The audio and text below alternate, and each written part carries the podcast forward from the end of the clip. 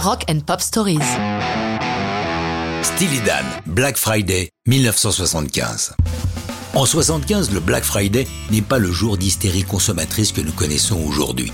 Le Black Friday, dont parlent nos amis de Steely Dan, eut lieu un siècle plus tôt, le vendredi 24 septembre 1869, jour qui laissa sur le carreau pas mal de riches investisseurs. Il faut dire que ces petits malins, en achetant de grandes quantités d'or, firent monter outrageusement le prix du métal précieux. Mais quand le gouvernement américain s'aperçut de la manœuvre, il mit sur le marché une quantité importante d'or de réserve, ce qui fit s'écrouler les coûts. En ce milieu des années 70, Steely Dan se réduit à ses deux fondateurs, Donald Fagen et Walter Baker. Comme les Beatles dans les années 60, les deux musiciens décident d'arrêter les concerts pour se consacrer uniquement au travail de studio, dans lequel ils excellent. Ce qui ne les empêche pas de bien s'entourer, puisque la batterie de leur prochain album est tenue par Jeff Porcaro, futur Toto, qui n'a que 20 ans à l'époque, et les chœurs sont assurés par Michael McDonald avant qu'il n'aille rejoindre les Doobie Brothers.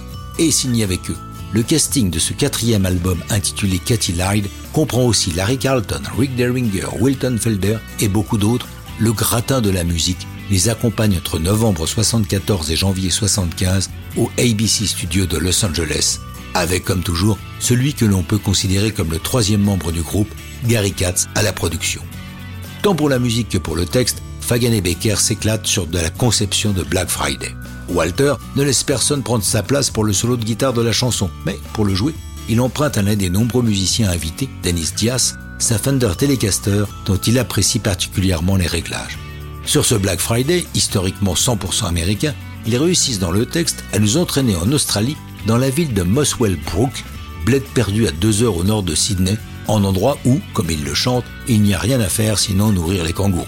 On les soupçonne d'avoir choisi ce bled sur un atlas uniquement pour la rime, car la phrase suivante se termine par From My Little Black Book.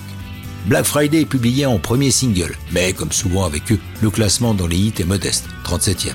Ils n'en ont strictement rien à faire. Seule la qualité du son et de l'album les intéresse, ce qui sera toujours le cas tout au long de leur carrière. Quant au Black Friday marchand, il apparaîtra dans les 60s et si on l'appelle Black, c'est que par convention dans un livre de comptes, les pertes sont écrites en rouge et les profits en noir. Mais ça, c'est une autre histoire qui n'a plus rien à voir avec le rock'n'roll.